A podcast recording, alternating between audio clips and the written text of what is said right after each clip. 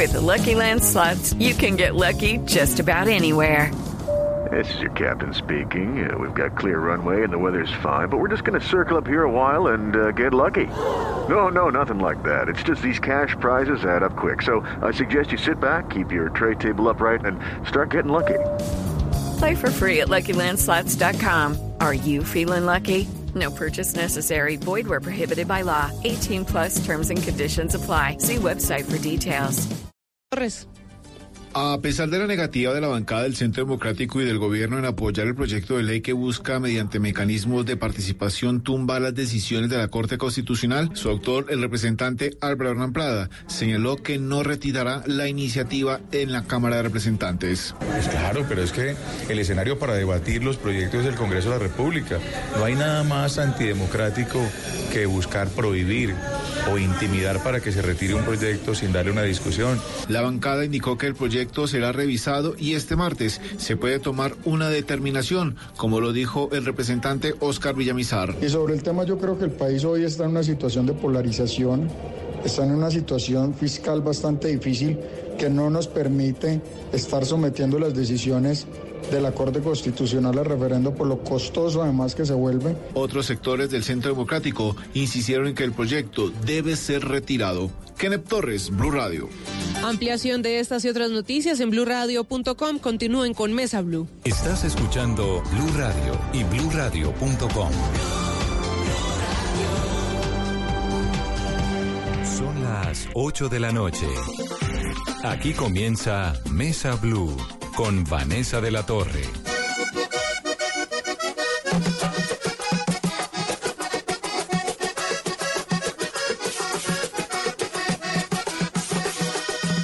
Son las 8 en punto. Bienvenidos a Mesa Blue, Mesa Blue Vallenata, de la mano de Alonso Sánchez Baute, que lanzó un libro realmente maravilloso que se llama Leandro y que es la historia, como su nombre lo dice, del maestro Leandro Díaz. Hace mucho rato quería hablar con Alonso, con quien me fascina hablar, y no habíamos podido coincidir por una cuestión de, pues de fechas. Que esto de Leandro ha sido, Alonso, bienvenido. Loncho.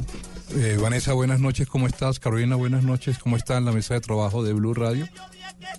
Eh, efectivamente he estado como bastante agitado estos últimos meses porque eh, Leandro lo, lo, presentamos en la Feria del Libro en abril de este año. Realmente lo presentamos primero en Valledupar. Sí. Es la primera vez que yo presento un libro primero en mi tierra que, que en Bogotá. Eh, pero luego de eso ha tenido, eh, ha tenido, como ha tenido tanta acogida, hemos estado viajando o he estado viajando todo el tiempo de feria en feria, eh, Cali, Bucaramanga, Cúcuta, Barranquilla, Cartagena, es que Santa usted se Marta. mete ahí en un tema que a Colombia le fascina, y, pero además lo desglosa y además nos revive un personaje del tamaño de Leandro Díaz, ¿no? Es un personaje realmente muy hermoso y adicionalmente, más allá de que yo lo haya escrito, por supuesto, pero... Me, y me quedó bien. me quedó bien salió bonito. No, pero adicionalmente que me parece también que, que antes de escribirlo estaba pensando en eso. Yo vengo, el año pasado publiqué un con narcotraficantes, con guerrilla, con odio en general, ¿ves? Como que... Como lo, lo, de la vida cotidiana del país que es tan agotador y que además usted lo narra de una forma genial en Líbranos del Bien. Pero tú lo acabas de decir, es tremendamente agotador, ¿ves? Uno cree que no, pero uno sale de la casa, de la, de, de, se, se, levanta, se baña tranquilo, desayuno, sale a la casa y pone el pie en la, en la afuera y ya le cae encima todo ese odio nacional que uno cree que no lo afecta, pero sí lo afecta, porque uno queda todo el día pues con una rabia y con un refunfuña ahí por dentro y con uno todo el mundo como eh, empujándolo a uno a la vida y todo y eso. Se va como blindando uno, un poco sí. como que la piel, tengo esa metáfora, le, le va cogiendo a uno como una costra, donde eh, se escapa de sentir lo que tiene el otro, ¿no? Se como, va blindando. Como piel de rinoceronte, sí, diría sí, yo, como que se le va fuerte. convirtiendo en una piel de rinoceronte que, totalmente gruesa. Y eso le estaba pasando y por ahí dice, me meto en Leandro. Me meto en Leandro y fue maravilloso meterme en la escritura. Ya yo venía de, de cinco o seis años de venir en, de hacer la investigación.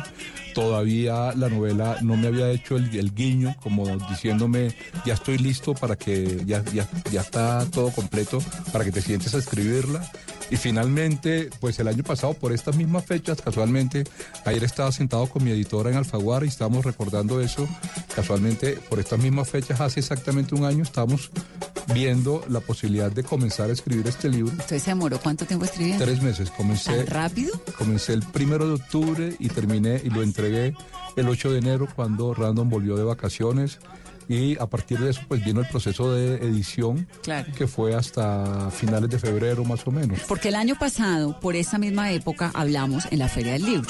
Pero el libro todavía no estaba el libro no estaba, pero usted ya tenía claro, porque hablamos sobre el vallenato, Sí. usted ya tenía clarísimo. De hecho, en, en ese Festival Gabo, que fue genial, Sí. todos, el cierre fue una conversación suya con Ivo. Exactamente. Con Ivo Díaz, el hijo de Leandro. Exactamente. Incluso después de la conversación, que ahí estaba eh, el hijo de Gabo, no me acuerdo cómo era que. Eh, y Gonzalo, Gonzalo- Gonz- Gon- bueno, Gonzalo García, García. Gar- García Barcha. García Barcha. Cuando se acercó a, a- a felicitarnos y a Ivo por, el, por, el, por la- el conversatorio que habíamos tenido, lo primero que me dijo es, yo quiero, yo quiero el texto, ¿dónde está eso escrito?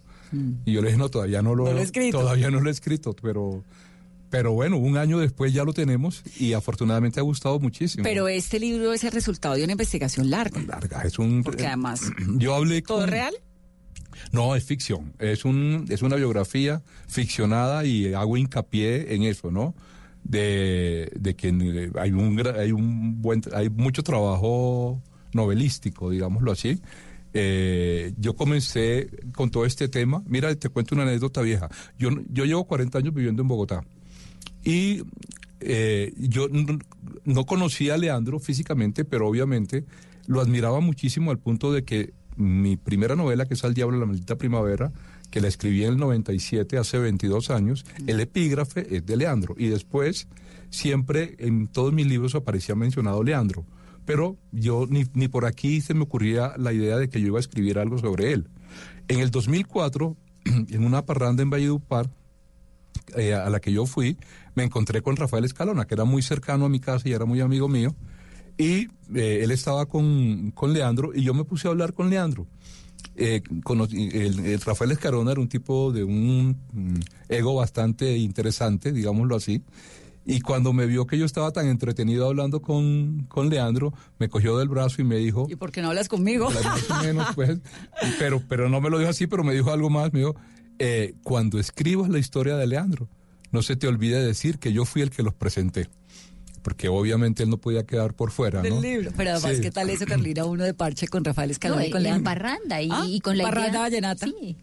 ¿Y Bueno, cómo fue esa parranda? ¿A qué hora se empezó y a qué horas terminó? Ah, no, no sé a qué horas comenzó, pudo haber comenzado a las 10, 11 de la mañana, no sé, algo así, porque era un almuerzo, pero pues eso es mm, Cotidiano. co- pues más o menos cotidiano, pues yo no vivo en Valle, yo, yo me vine de Valledupar desde los 15 años, llevo 40 acá, y, y la verdad pues que obviamente tuve que investigar muchísimo en la, en la historia de Leandro y todo eso, pero pues hay mucho del paisaje de mi región que pues obviamente nadie tiene que contármelo, pues porque son cosas que Claro. con las que yo crecí o muchas canciones de él, hay porque él, él compuso más de 300 cantos, de los cuales solo unos 100 están grabados, ¿no?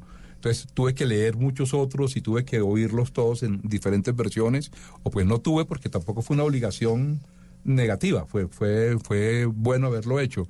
Pero, pero obviamente la mayoría pues ya los conocía porque a pesar de que el vallenato no es la música que yo oigo por instinto, pues de Entonces, todas ¿qué maneras- escucha Leandro? ¿Ah? Un vallenato que no escucha vallenato. Eh, sí, no es, no es lo mío, pero lo oigo, por supuesto. Y además, pues ya viene conmigo. eh, Yo no tengo que estar, yo no sé nada, o yo sé muy poco, más bien no sé de, lo- de, lo, de lo de ahora, de los compositores y de los cantantes de ahora. ¿Ves? Como que yo me quedé. El vallenato, de todas maneras, Se quedó en el vallenato de caja, eh, guacharaca y acordeón. Bueno, un poquito más, ¿no? Porque después vinieron el binomio, después vino Carlos Vives y ya vinieron otros instrumentos, ¿no? Pero, pero finalmente en este momento el vallenato vive de la nostalgia. El vallenato vive de todos los cantos, lo que llaman el vallenato clásico.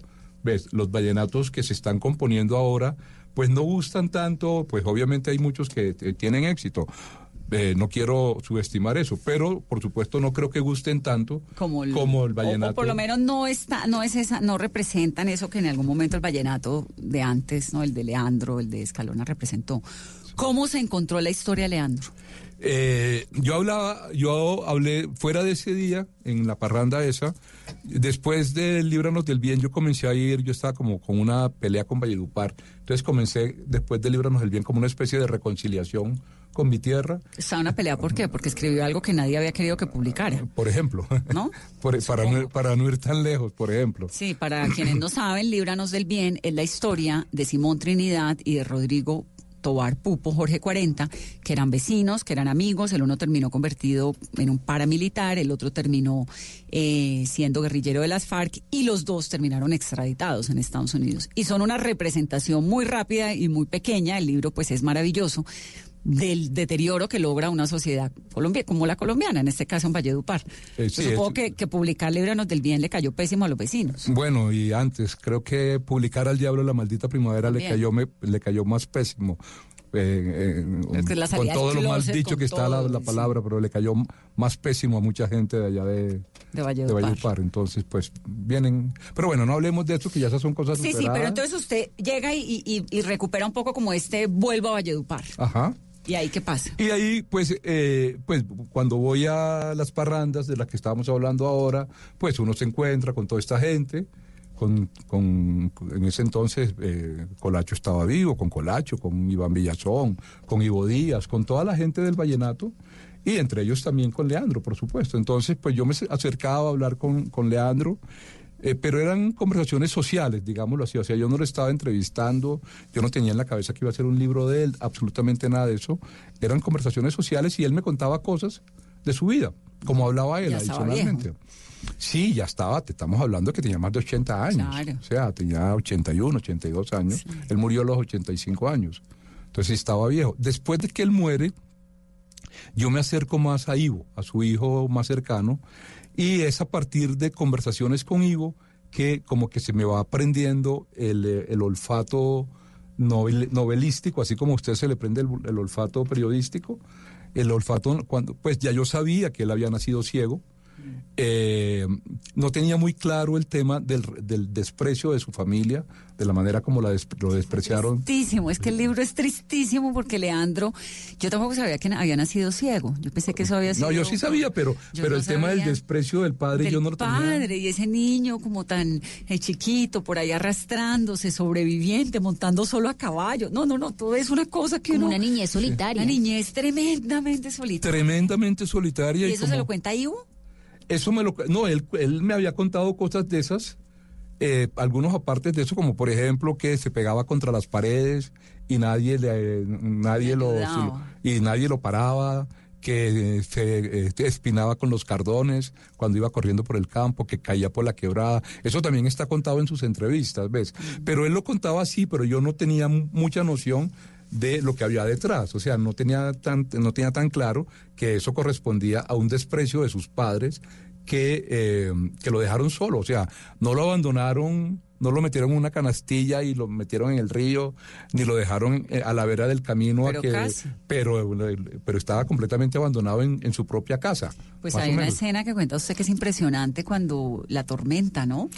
Es que hacia allá va todo esto que te iba a contar, hacia allá va porque Ivo me va contando eso y ahí cuando se me comienzan a prender el bombillo, cuando luego me cuenta sobre, mm, sobre, la, sobre el tema de la tormenta, pero, pero, pero comenzamos por el final, o sea, lo que yo, lo- de lo que yo tuve la, en la conversación giró fue al, al final que en algún momento él me contó que, yo no recuerdo por qué, pero salió a colación, que eh, hasta que su padre, ah, porque debíamos estar en medio de un aguacero o algo así, que, que hasta que su padre murió, él le tuvo pánico a las tormentas. Entonces yo le pregunté por qué le tenía, o sea, ¿de dónde? Ta, ta, ta. Y entonces me contó el tema de cuando fue abandonado, lo- ahí lo abandonaron físicamente dos veces, cuando tenía 10 años lo dejaron al cuidado, óigase bien, lo dejaron al cuidado de su hermano, cinco años menor que él, o sea, Jaime Díaz en ese momento tenía cinco años y los dejaron en una finca absolutamente solos con los animales, con las bestias, con, el con los perros, con los gatos, sin comida, mientras los padres se fueron, se, se fueron dos, dos años seguidos a unas fiestas patronales de un pueblo vecino. Eso lo hicieron ¿por qué? Porque, porque bueno, lo de Leandro siempre fue un rechazo, pero lo de Jaime no. Eh, bueno, a- lo- al- eh, pero ahorita hablamos de lo del rechazo, te contesto primero. Lo de Leandro, lo de Jaime, eh, Jaime era su lazarillo, ¿no? Entonces era como, pues, a- al cuidado de alguien tenían que dejarlo, ¿no? Y pues el cuidado, el, el, el- el- otro que tampoco les ayudaba mucho a ellos en, mientras se transportaban hasta el, hasta el pueblo donde iban y todo eso, pues era Jaime, porque Jaime tenía cinco años. Entonces, un niño de esa edad, pues es más un problema que una solución. Entonces, la solución fuera matar dos pájaros de un mismo ti- tiro, digámoslo así, y las dos, los dos niños que para ellos eran unos inútiles que les iban a Increíble, ¿ah? Ah, exactamente. Pero, lo otro que me que preguntaste ahora sobre el rechazo, mira, es interesante esto, ¿no? El, el- aparentemente, o, el- o lo- más visible es que a él, el, el padre lo rechaza eh, y tan pronto, además, las condiciones del nacimiento son terribles porque Sí, eso están lo los cuenta dos. impresionante cuando el niño tiene como una nata, creo que la describe, usa la palabra nata en los ojos y se queda uno con esa ¡ah! Cosa, ese dolor, ¿no? Pero, De- de- de adicional, todos. pero adicionalmente, imagínate un hombre en una finca solo que la mujer está de parto y comienza a llorar. O sea, a mí eso me asusta, por no decir otra expresión. Yo me muero del susto en ese momento. ¿Yo qué hago? Sí. Además, estamos en 1928, el pueblo más cercano queda a 14 kilómetros y en ese momento estamos en carnavales y hay tremendo parrandón.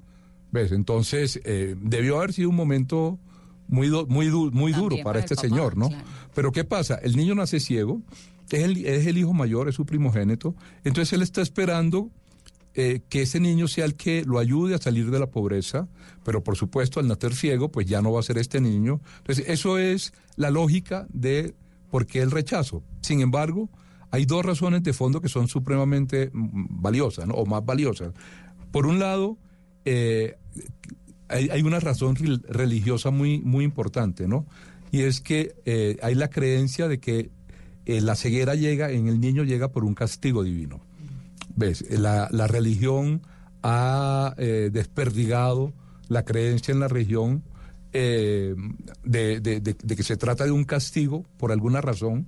Los padres son castigados por eso. Hay, una, hay conocimiento de que en un pueblo cercano, ellos ya ellos lo sabían, los padres de Leandro, que en un pueblo cercano habían nacido unos gemelos ciegos y que los padres los habían eh, mantenido encerrados en la habitación toda la vida hasta que murieron. ¿Por qué? Porque no eran capaces de soportar la vergüenza de que el pueblo supiera que Dios los había castigado con esa, con esa, la ceguera de sus hijos. Entonces, ahí es, primero está ese temor o esa vergüenza. Y segundo, hay una culpa muy, muy profunda, ¿no? Porque en medio de todo, eh, Leandro es un personaje García Marquiano. Para mí fue el gran reto no pisarle los callos a, a García Márquez, pues, en el, eh, porque pues eh, nace en la misma, es un personaje de las obras de, de García Claro, Márquez. nace en la misma región, Nace en el, en- en- eh, nace eh, En eh, la finca, la finca queda a 14 kilómetros de Barranca. Barranca es el núcleo de García Márquez, porque en Barranca nació la mamá de García Márquez. Y a Barranca mandaron a la mamá de García Márquez cuando tenía 20 años para que eh, no se casara con el señor Gabriel García, como está contado todo en el, eh, el amor en los tiempos del cólera. O sea, es, es parte de todo este núcleo. La mamá de Leandro tenía un parentesco lejano con la mamá de García Márquez. Entonces, todo eso. Pero sobre todo, y vuel- vuelvo al tema del rechazo, porque los padres de Leandro Díaz eran primos hermanos entre sí, que a su vez eran primos hermanos entre sí, que a su vez, o sea, eran Tenían varias generaciones de primos, lo que lleva a la idea de la cola de puerco espín, Claro. de, cien- de, de cerdo, perdón, la cola de cerdo, De 100 años de de 100 soledad. años de soledad, que en este caso pues no fue una cola de cerdo, Sino una nata en los ojos. Una nata en los ojos. Claro, impresionante. Entonces, de ahí viene Ahora- todo este tema del rechazo. Ahora, Loncho, ¿de ¿quién le cuenta todo eso? Hubo una parte. Y una parte, Leandro, otra parte, bueno, yo leo eh, y escucho las entrevistas que, que hay varias en YouTube, sus cantos, sus ca- la- la- toda la obra de, de Leandro es eh, autobiográfica. autobiográfica. La de Escalona también es, es autobiográfica. La diferencia entre una y otra es que Escalona cuenta lo social. O sea, la parranda, la picardía, lo alegre, todo esto, mientras que lo de Leandro es introspectivo, o sea, te lleva a ti mismo, te lleva a tus propios, a tus propios eh, preocupaciones, a tus propias reflexiones. En muchos cantos, es bastante filosófico. Él incluso en, en varias partes dice que él simplemente era, le ponía música a lo que pensaba. Ay, no, es que es impresionante. El libro es realmente impresionante, es precioso, pero además entonces uno desde ahí en adelante se dedica a oír a Leandro Díaz todo el día. Pero hay mucho que oírle, hay muchos Mucho, pues si me acabo de enterar que hay 300 canciones. Sí, bueno, y hay ciento y pico grabadas y hay muchas de esas que eh, incluso en el libro, eh, la- las canciones que aparecen en el libro están ahí porque yo las necesito para narrar, no es por otra razón. Claro, porque se terminan volviendo un hilo. un hilo conductor. Pero hay muchas de las que están, de las que ahí aparecen que no son, que, perdón, que son inéditas, que, eh, que son desconocidas completamente. Entonces, él, él supo en algún momento de su vida que había sido tan grande.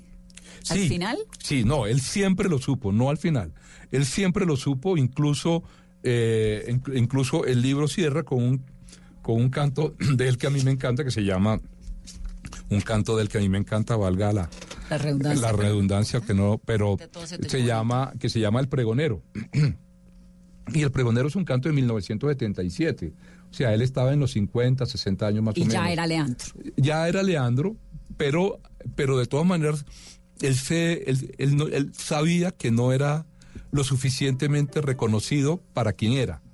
¿Ves? O sea, de todas maneras, había cierto, eh, había cierto respeto hacia él, un respeto, pero, eh, pero no una valoración, digámoslo así, porque no se le valoraba económicamente.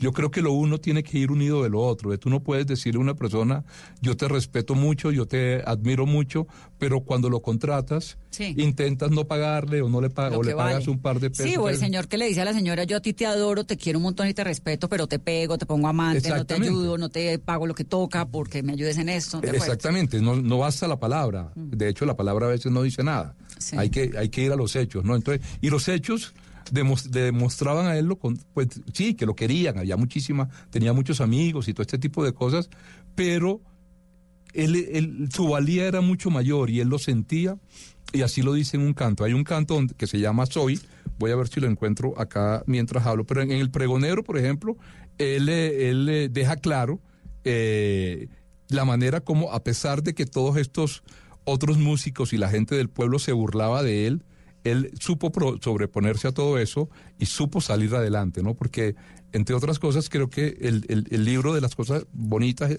es, eh, es todo eso, ¿no? Cómo él logra salir adelante a pesar, de, todo. todo. Es que eso es lo genial, que él tiene todo en contra. Un hermano que lo detesta, Sí, un papá que lo rechaza, una mamá que no es capaz de, de defenderlo.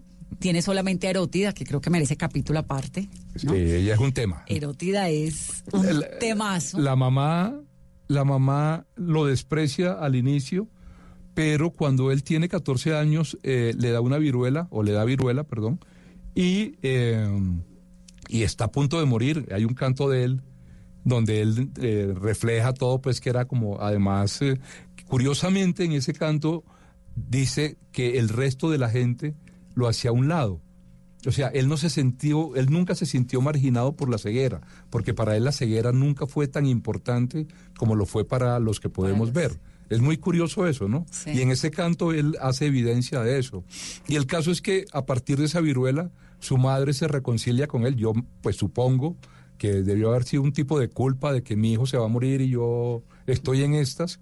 Y a partir de eso comienza como una reconciliación y al final logran ser grandes. Y él está muy pendiente de ella al final de su vida. al final de su y bueno a lo largo después de eso no y se encarga de mandarle dinero de mandarle ropa eh, en algún momento incluso la manda de vacaciones para que conozca el mar en Santa Marta hace ese tipo de cosas como muy Se bonitas ¿no? reconcilia con ella, Sí. pero con el hermano nunca, con el hermano ni con el papá ni con el papá. ¿Qué fue lo que pasó con el hermano? Que el hermano era medio caspa, ¿no?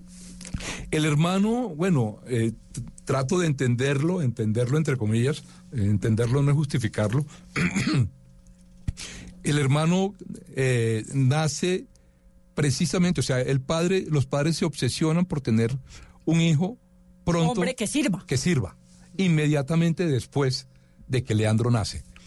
Tanto, tanto es así que, eh, tanto es así que Leandro nace el 20 de febrero, que además es muy simbólico, ¿no? Porque nace el lunes de carnaval, muy simbólico en, en todo este tema de la música y todo esto.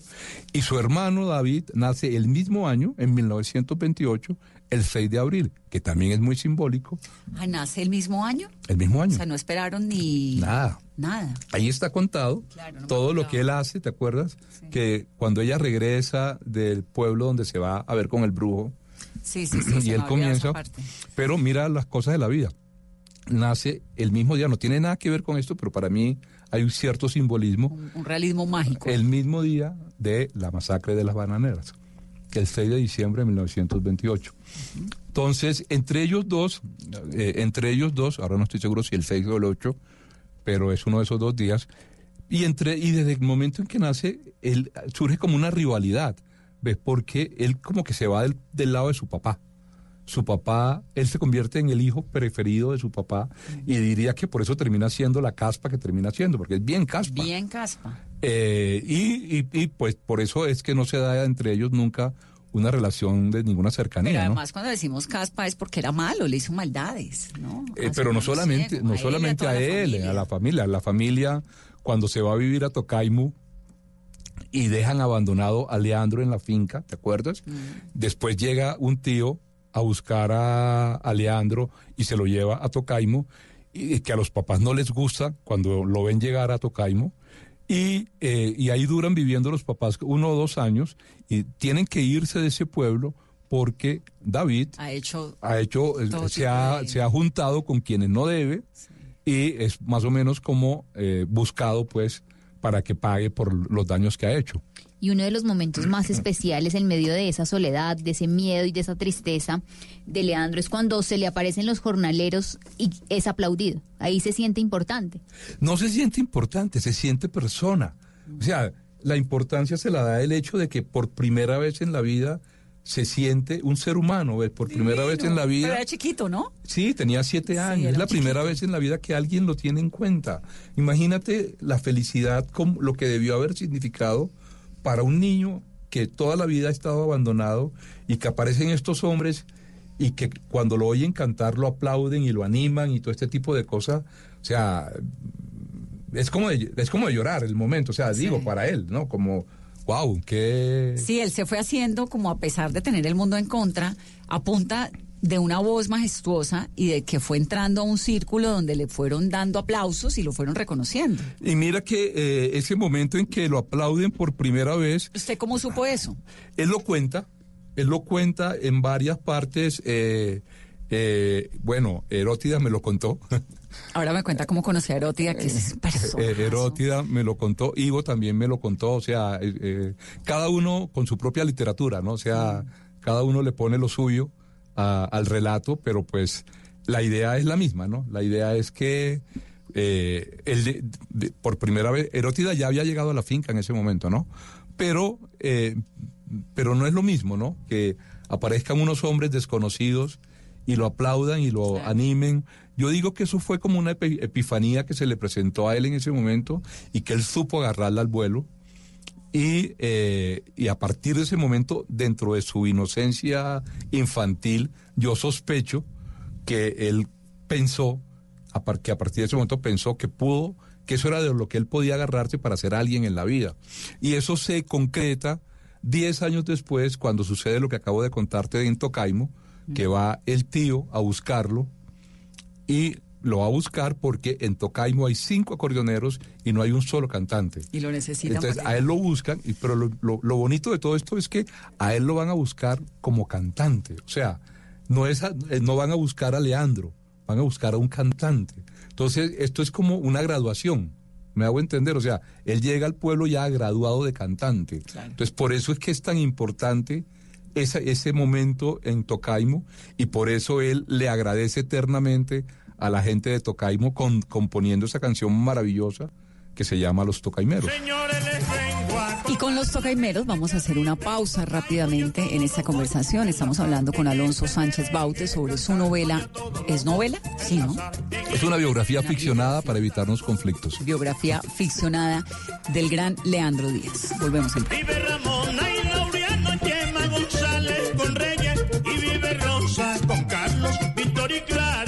Y vive Rosa con Carlos, Víctor y Clara Mercedes.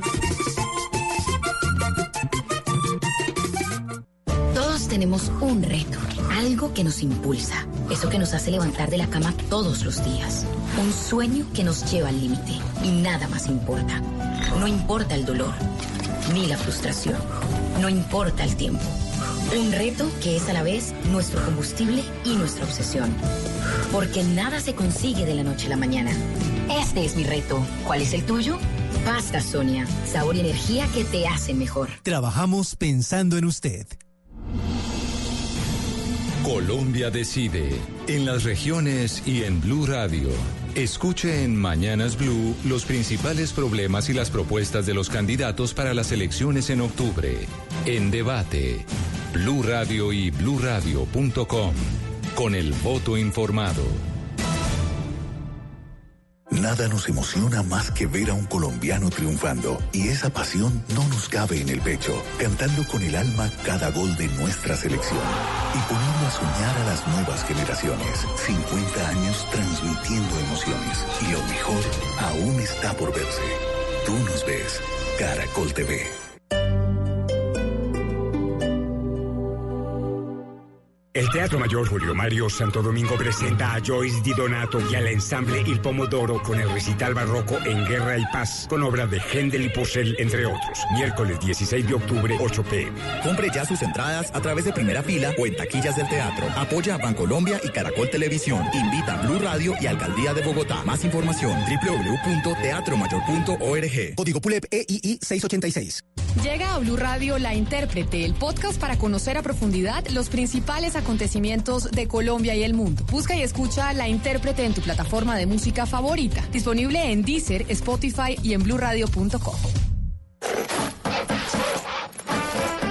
¿Quién dijo que nunca se debe mezclar el trabajo con el placer? Sang Young presenta Rexton Sports. Una pickup que fusiona lo mejor de ambos mundos. La rudeza de una pickup con la comodidad de una camioneta de lujo. Súbete a una y descúbrelo. Sang Young.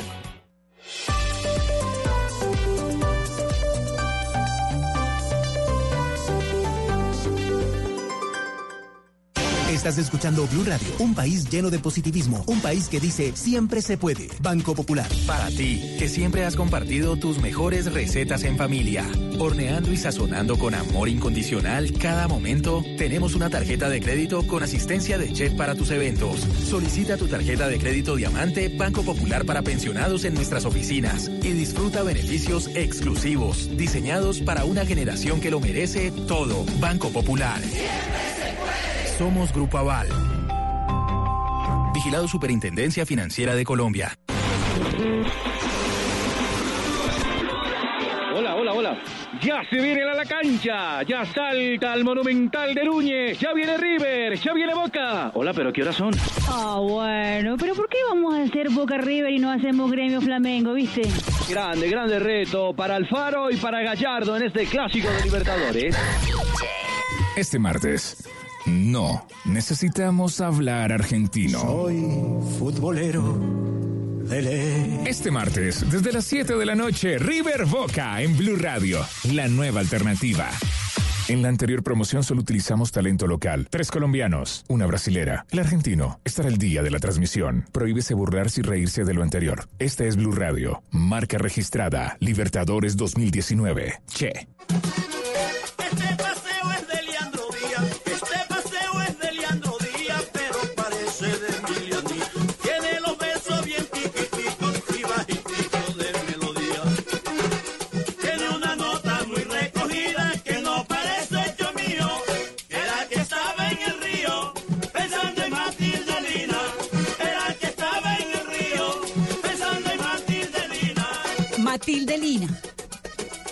Vallenato es absolutamente divino, Alonso.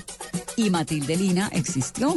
Existe. ¿Existe todavía? ¿Cuántos años tiene Matilde, Matilde Lina? Lina debe estar en los 70 y 70 y punta. Pero no, no era tan chévere como uno cree.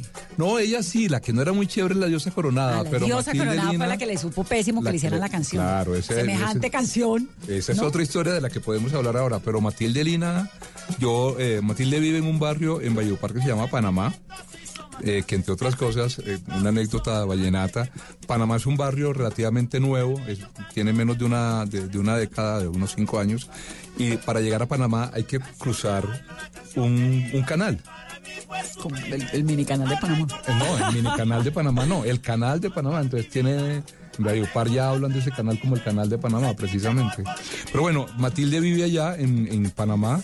Eh, yo estuve con ella un par de oportunidades porque cuando comencé toda la investigación, a mí me aterraba, mira, ya que hablaste ahorita de Líbranos del Bien, cuando yo hice la investigación de Líbranos del Bien, medio Bayupar estaba enterado de lo que yo estaba haciendo y pues de alguna manera mucha gente tenía información o de primera mano o simplemente quería aparecer en el libro que suele suceder.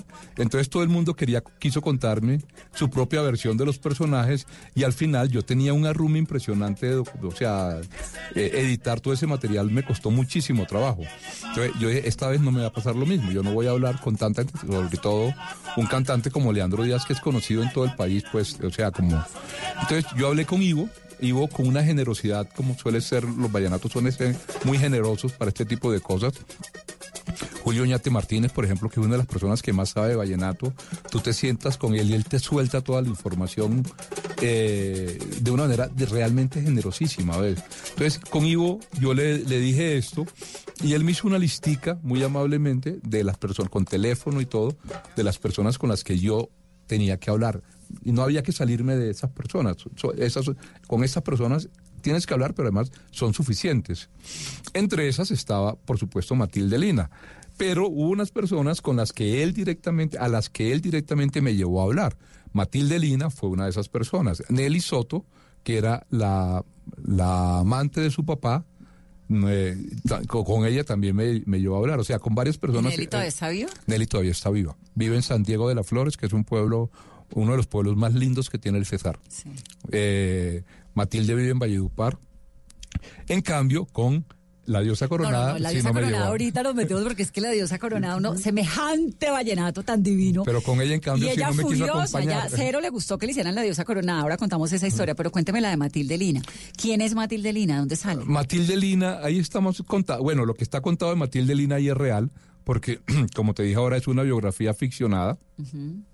Entonces hay mucho, hay muchos eh, eh, episodios y muchos, eh, muchas escenas que, que son Recreadas. recreadas por mí a partir de, de, un- de una información básica, ¿no? Claro. Del canto de los pájaros, de cosas así. Y pues yo eh, me encargaba de lo demás, pero lo de Matilde Lina está, porque además es ella en primera persona la que me lo cuenta. ¿Ves? Entonces, tal cual desgrabé yo esa entrevista, La metí el la metí en el capítulo hablando porque me Que además parecía es en primera persona. que además me parecía valioso que quedara con porque es muy bonita como ya la Muy contó, bonita, ¿no? La manera como ellos se como ellos se conocen en una parranda en, en, en Manaure, que es un pueblo, uno de los pueblos más lindos, vuelvo a decir vuelvo a decir lo mismo que un pueblo muy lindo, pero aquí también lo es, uno de los pueblos más lindos que hay en el Cesar, no es Manaure, es La Guajira. Ah, ok, no, es, el de las minas de sal. No, no, no, no, es el Manaure nuestro que se llama el Balcón del Cesar, le dicen así, porque queda en la sierra, eh, en la serranía, no en la sierra, y se ve, y pues tiene una, un- una, una vista, un paisaje muy bello. Entonces, ahí se conocen ellos. Eh, ella, ella viene de un pueblo vecino a, a Manaure que se llama El Plan y se encuentran ahí en una parranda a la que ha ido eh, Leandro a bautizar, a, tocar en un bautizo y están hospedados en la misma casa, bajados, como decimos en Valledupar, ambos están bajados en la misma casa y al día siguiente de la parranda están desayunando, Leandro está hablando con el dueño de la casa, no le para bolas a los demás, hasta que en algún momento uno de los que está en la mesa le di- dice, ah, pero Matilde era la mujer más buena que había anoche en la fiesta, ¿no?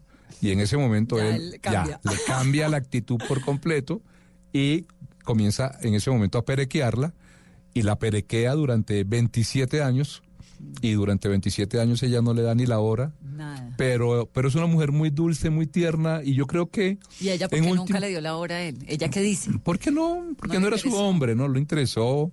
Ella eh, se casó en medio de todo eso, después se volvió a, a juntar con otro hombre.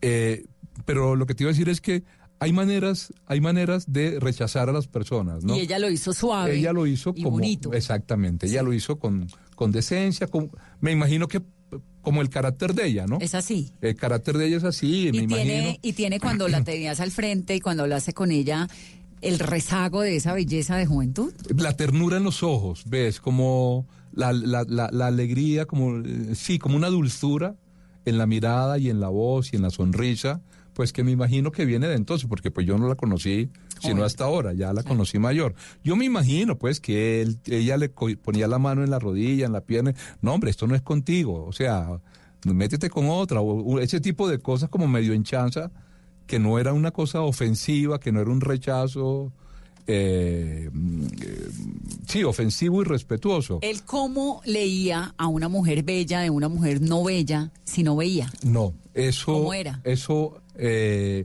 lo que cuenta la, his- la- la historia, lo que está contado en mi libro, pues, es que era a partir de lo que él oía. De que, por ejemplo, en el caso de la diosa coronada pasó también lo mismo. Cuando él llega a Tocaimo, a los 19 años, eh, esta mujer tenía fama de ser La la, más mujer bella. más buena, la mujer más buena, no la más bella, sino la más buena, porque ella misma lo dice. Ella dice que ella tenía un cuerpazo.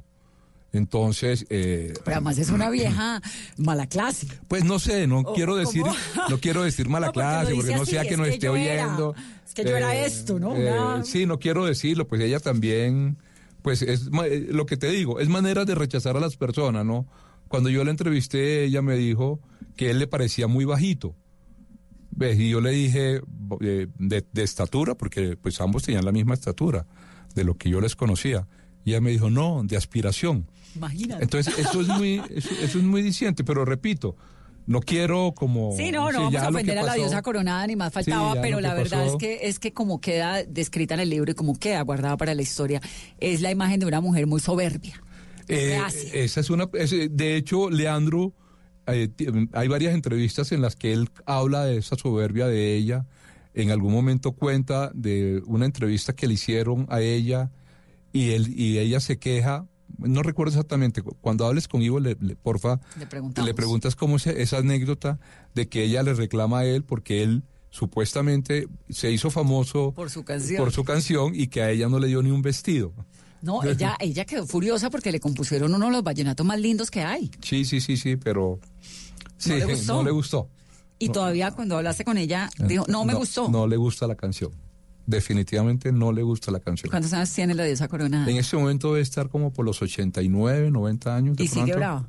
Eh, bueno, yo la entrevisté en el 2015 y estaba brava. Y de más de 300 canciones de Leandro Díaz, ¿cuál es esa canción que lo define más en lo que usted pudo investigar? Bueno, que lo define a él. Sí. Eh, yo creo que, eh, bueno, son varias, ¿no? Yo creo que Soy, es una canción de... eh, algunos dicen canción protesta, lo que pasa es que a mí no me gusta mucho la palabra.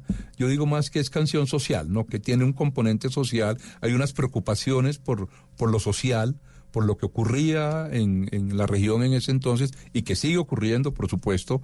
Eh, ahorita la tenía abierta y, la- y cerré el libro justo donde lo tenía abierto, eh, donde está la canción Soy. Eh, pero yo creo que esa es una de las canciones, que es una canción que lo define mucho a él. Eh, hay, hay otras, eh, no sé, eh, se me viene esa a la cabeza en este momento, pero, pero por supuesto las que tienen, las que guardan ese componente, porque él era un tipo bastante distante de, de los políticos y, y- y de, y de- y de esa política, de la politiquería. Pero este tipo de canciones lo muestran a él con un componente y con una preocupación política muy importante, ¿no? Y creo que de alguna manera, por eso creo que lo define, porque cuenta eh, lo, lo que le preocupaba a él realmente de, de la sociedad y del mundo en que vivimos. ¿Qué era lo que le preocupaba?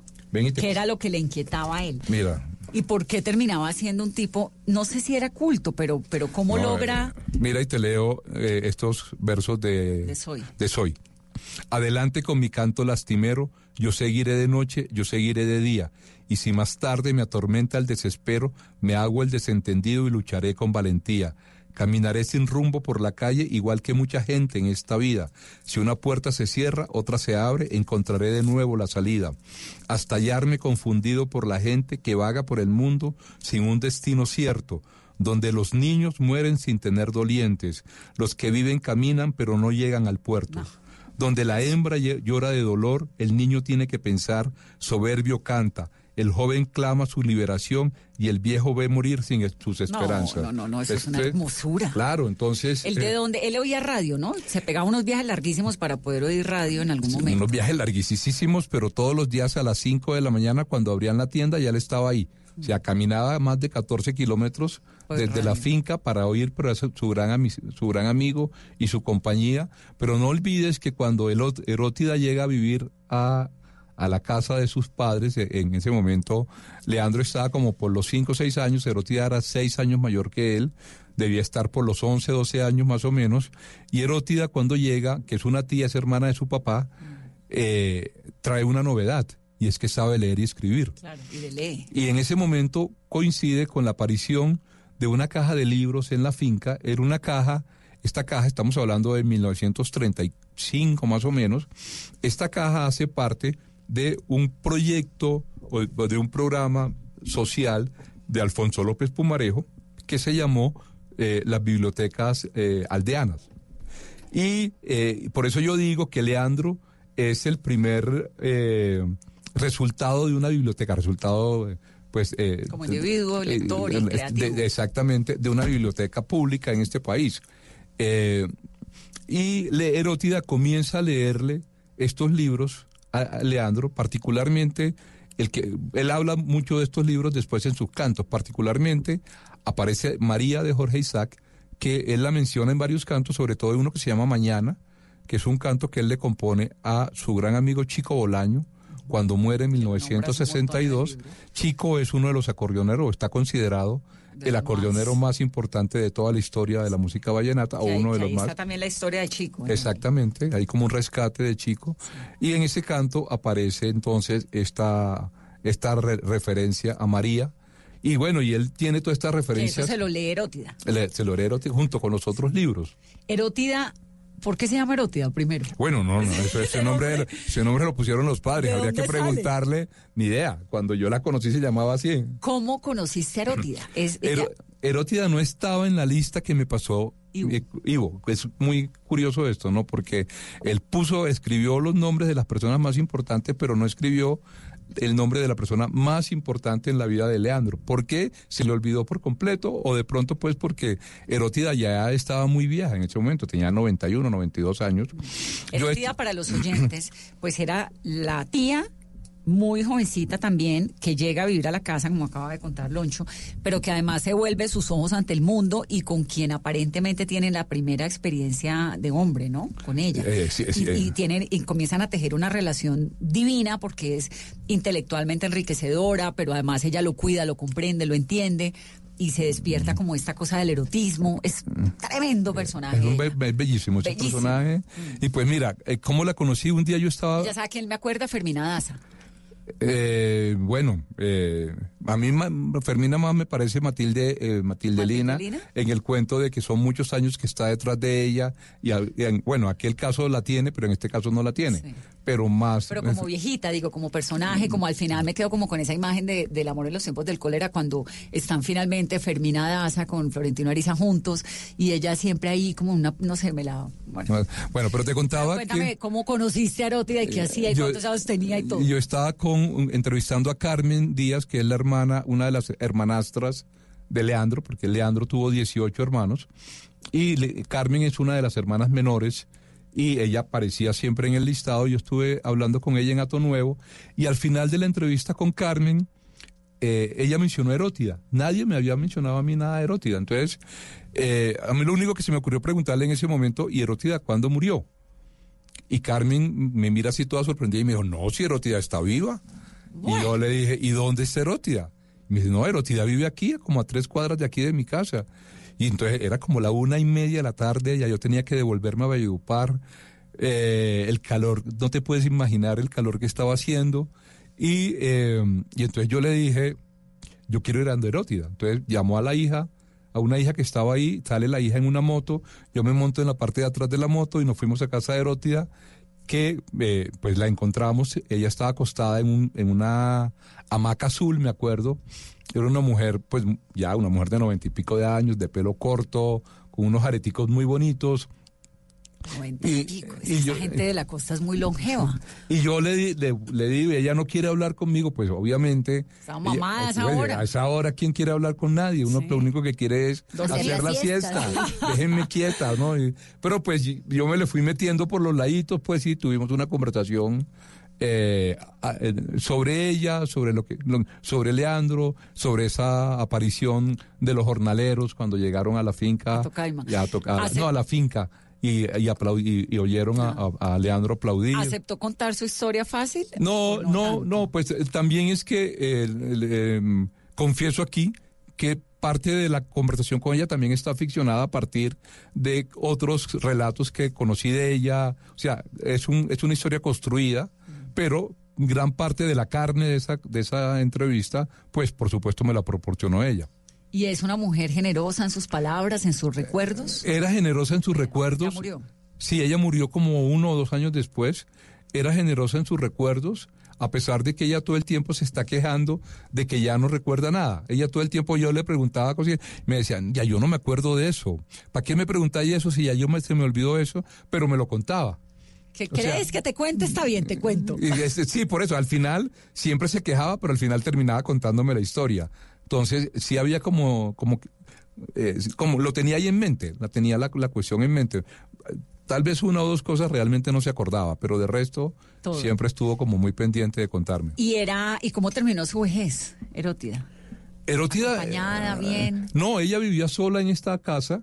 eh, vivía como a tres o cuatro cuadras de, de sus sobrinos, pero ellos estaban pendientes de ella todo el tiempo. Me imagino, cuando yo estuve ahí, ella estaba sola. Me imagino que de pronto había alguna otra sobrina o algo, alguien que vivía, porque además era una casa de material, como decimos en Valledupar. O sea, era una casa mucho más eh, con muebles y tenía un equipo de sonido o un parlante grandísimo al fondo. Me acuerdo que decía como el México o algo así que tenía que ver con México. Eh, pero un parlante de esos de picó grandísimo, un picó. Eh, lo que no pasaba con Jaime, su hermano, por ejemplo, que Jaime, el hermano de Leandro, que él vivía al frente, vive, porque hasta donde entiendo todavía no, todavía no ha muerto, al frente de donde vive Carmen, completamente solitario, porque él quedó ciego a los 62 años, son varios ciegos en la familia, él quedó ciego a los 62 años y en ese momento su mujer y sus hijos lo abandonaron. Entonces él vive como, como en eso, como es muy triste. Sí, tuvo una vida muy triste, como sí, él. Sí, sí. Que lo fue, ¿no? Sí, él, él se quejó conmigo de que sus padres, como lo convirtieron en el lazarillo de su hermano mayor, entonces sus padres nunca lo mandaron a- a- al colegio y él, y él como que resentía eso, ¿no? Como que le dolía no hab- haber ido, no haber estudiado. No haber hecho nada, qué pesar. No, pues algo sí, porque pues él trabajó el campo, pues, y tuvo una familia y la sacó adelante y todo eso, ¿no? Pero pues al final de los días, desafortunadamente, eh, la vida nos solo. cobra algunas cosas de una manera muy dura, ¿no? Sí, muy duro. Pues el libro tiene unos personajes muy duros. Es desgarrador, porque todo lo que ocurre, los diálogos, la vida de cada uno de esos personajes que hoy en día se los imagina uno pues tan viejos, ¿no? Como Erótida en su hamaca azul. Es, es triste. Sí, pero también hay unos personajes García Marquianos totales, muy bellos, como el caso de esta mujer a quien Leandro conoce ya en la plenitud de sus años, porque es invitada eh, eh, su esposa, o sea, la mujer de Leandro, Elena Clementina, la mamá de Ivo, en algún momento necesita que alguien le ayude a que, que alguien le corte las uñas a Leandro, entonces ella manda a buscar a esta mujer en el pueblo y esta mujer llega y se convierte en un- una cómplice, digamos que una cómplice masculina, en, en el sentido de que hay una complicidad en, en- en el mismo sentido que tienen los hombres la complicidad, en, el sentido en que son cómplices los hombres. Eh, y ella es la que lo ayuda a él a, a- a- en- cuando enfrenta temas económicos, en cuando Leandro no está, ella es la que se encarga de mandarle plata, eh, le presta plata para su mujer, pero también para, para Nelis, o sea, para ambas mujeres de Leandro. Sus dos mujeres para que eran vecinas. que eran, además. veci- eran La vecinas. una iba y la otra venía. Exactamente. es tremenda porque bueno, ¿en qué momento? Y esta mujer es maravillosa porque es una mujer de las de ahora, digámoslo así, una mujer eh, guerrera, eh, que era gallera en una región en que los gallos es un tema, es un ritual masculino. Eh, había solamente dos galleras y ella en ese momento en la región, eh, y tenía una cuerda de gallos importantísima y adicionalmente era una contrabandista de whisky. Entonces, eh, eh, a mí me parece que yo amo Gran ese- personaje. yo lo amo, yo lo amo, un gran personaje. Loncho, ¿por qué un libro sobre Leandro y no sobre Rafael Escalona, por ejemplo? Eh, bueno, Rafael Escalona fue un ganador siempre, fue un triunfador, ¿ves? Era, nació en una, en una familia de privilegios, en Patillal, era sobrino del obispo, era un tipo muy pinta, era un gran seductor, era un tipo de muchos amigos. A mí ese tipo de personajes literariamente la verdad no me interesan. A mí me interesa contar historias desde lo marginal, ¿no?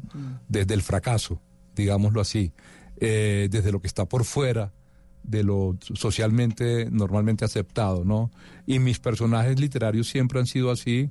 En Al Diablo la Maldita Primavera, pues el, el protagonista es un, es un homosexual que busca el éxito a partir de su propio fracaso, ¿no? De su propia marginalidad.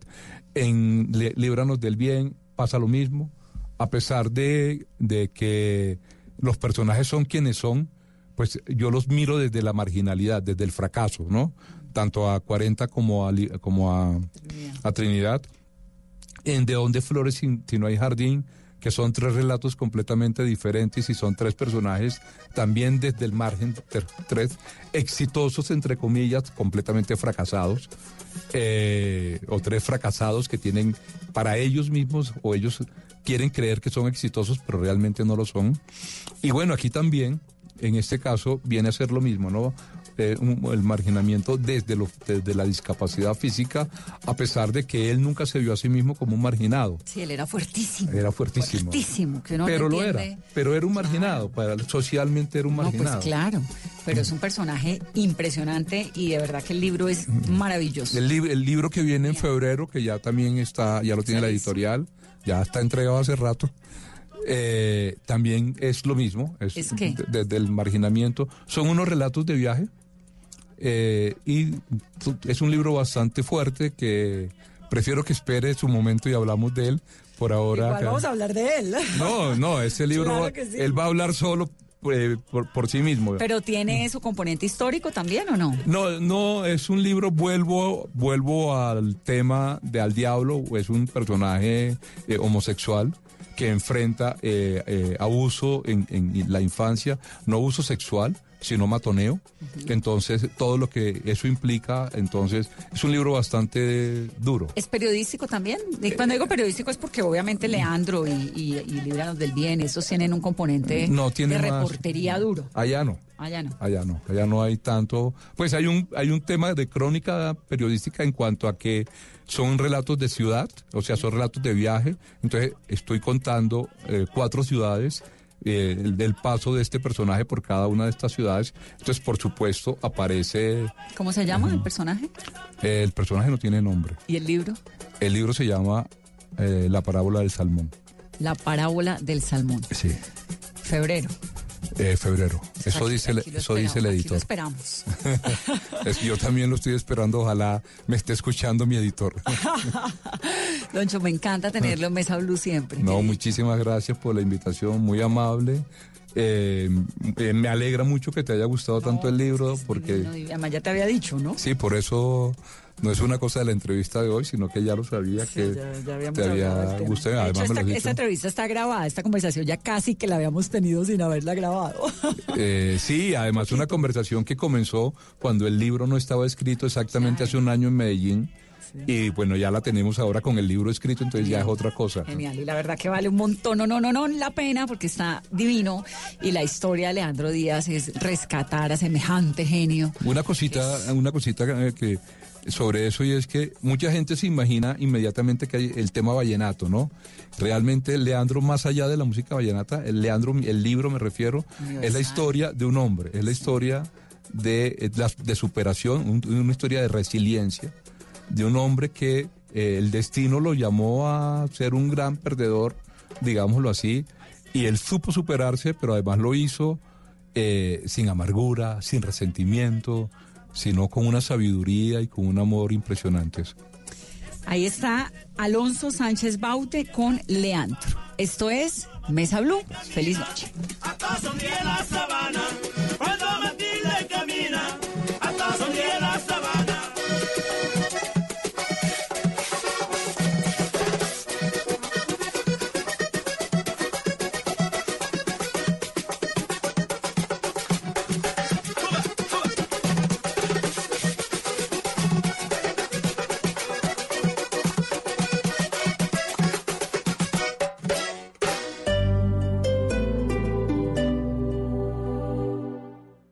Teatro Mayor Julio Mario Santo Domingo presenta a Joyce Di Donato y al ensamble Il Pomodoro con el recital barroco en Guerra y Paz, con obras de Händel y Purcell, entre otros. Miércoles 16 de octubre, 8 pm. Compre ya sus entradas a través de primera fila o en taquillas del teatro. Apoya a Bancolombia y Caracol Televisión. Invita a Blue Radio y Alcaldía de Bogotá. Más información www.teatromayor.org. Código PULEP EII 686. Hoy en Blue Radio. Después del fenomenal debate de Juan Piz González en Voz Populi TV, los oyentes de Bla Bla Blue lo aclaman. Y como el que es caballero repite, esta noche en Bla Bla Blue.